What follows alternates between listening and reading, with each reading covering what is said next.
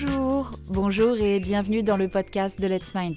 Pour ceux qui ne me connaissent pas, je suis Laetitia Fli-Sainte-Marie, formatrice et ingénieure pédagogique. Et aujourd'hui, nous allons parler de l'andragogie. Dans notre domaine d'activité, ce mot d'andragogie, ou peut-être êtes-vous plus familier au terme pédagogie?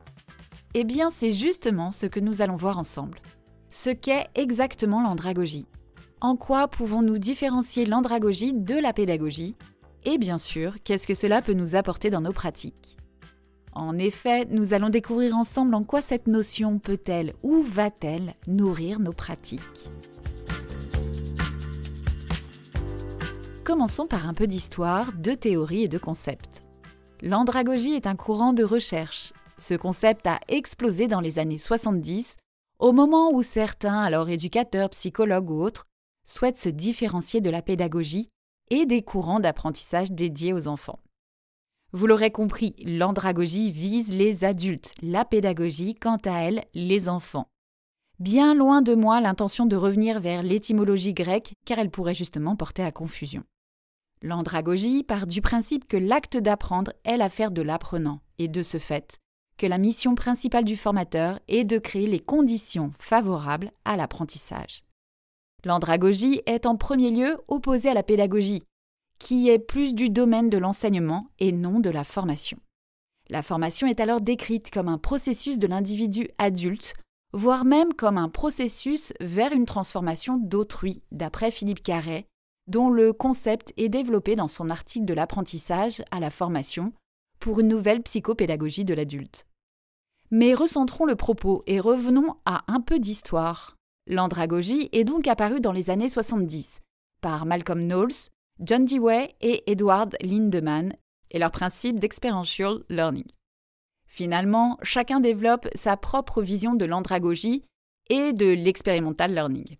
Pour Dewey, il s'agit plutôt d'un principe de continuum entre expérience et éducation progressiste, entre un environnement objectif et une personne quant à elle subjective. Pour Edward Lindemann, il n'y a pas d'idéaux véritablement en formation, mais un centrage nécessaire sur l'apprenant, ses motivations et ses buts. Vous comprendrez ainsi aisément la vision de Lindemann qui est de concevoir avant tout des situations concrètes, réelles, vécues, centrées sur la pratique et basées sur l'expérience de l'apprenant. Knowles est quant à lui le premier à poser le terme andragogie, bien sûr largement inspiré de ses prédécesseurs. Pour lui, l'adulte apprenant a besoin de savoir pourquoi il entreprend une démarche pour apprendre et également comment il l'entreprend. L'apprenant est orienté sur ses besoins, ses intérêts, sur le développement des rôles sociaux, avec des bagages d'expérience inscrits dans sa personnalité. Je cite Pour les enfants, l'expérience, c'est ce qui leur est arrivé. Pour l'adulte, l'expérience, c'est ce qu'ils sont. Carl Rogers, en 1976, dans Freedom to Learn, fait état de l'apprentissage expérientiel souvent lourd de signification pour la personne apprenante et empreint du courant humaniste.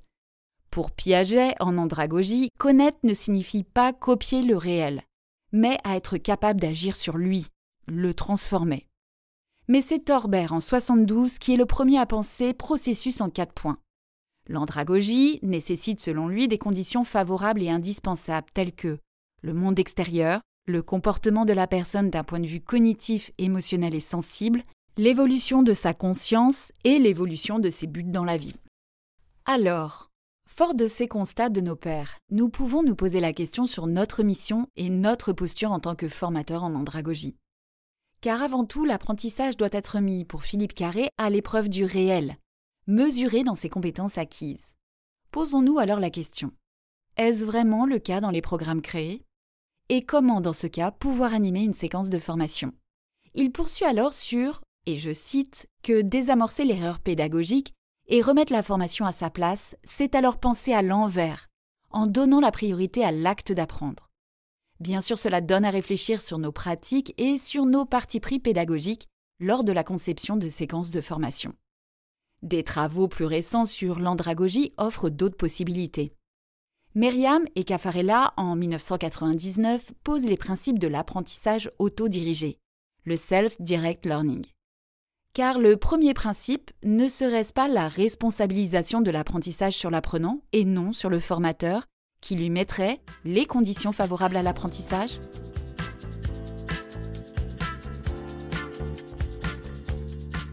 Il existe, rassurez-vous, d'autres théories et d'autres courants de pensée sur l'andragogie hérités des travaux de Knowles, tels que le courant de l'apprentissage autodirigé, psychologie du sujet apprenant, mesure de l'autodirection comme variable psychométrique, dimension sociale et groupe de l'apprentissage, dimension psychologique et technologie de la facilitation, etc.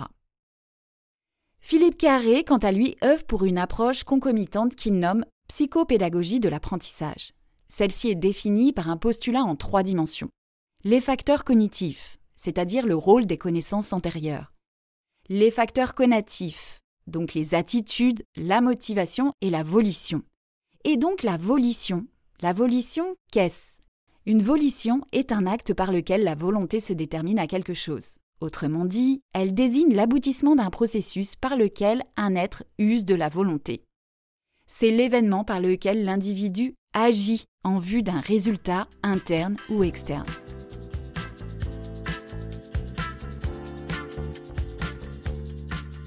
Après vous avoir abreuvé de tous ces concepts, nous pouvons nous poser la question mais qu'en retenir? L'adulte en formation est donc par essence un être complexe qui rentre en formation avec euh, donc tout son être, ses expériences passées positives ou négatives, ses compétences, ses facteurs connatifs et cognitifs, et bien sûr sa motivation dont le concept de volition donne plus de profondeur.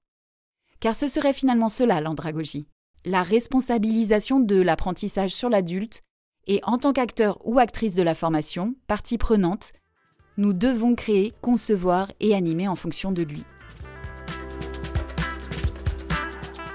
Finalement, à vous de construire les orientations et l'expertise que vous souhaitez donner à votre métier pour créer la meilleure solution pédagogique, permettant à une personne d'acquérir les compétences recherchées.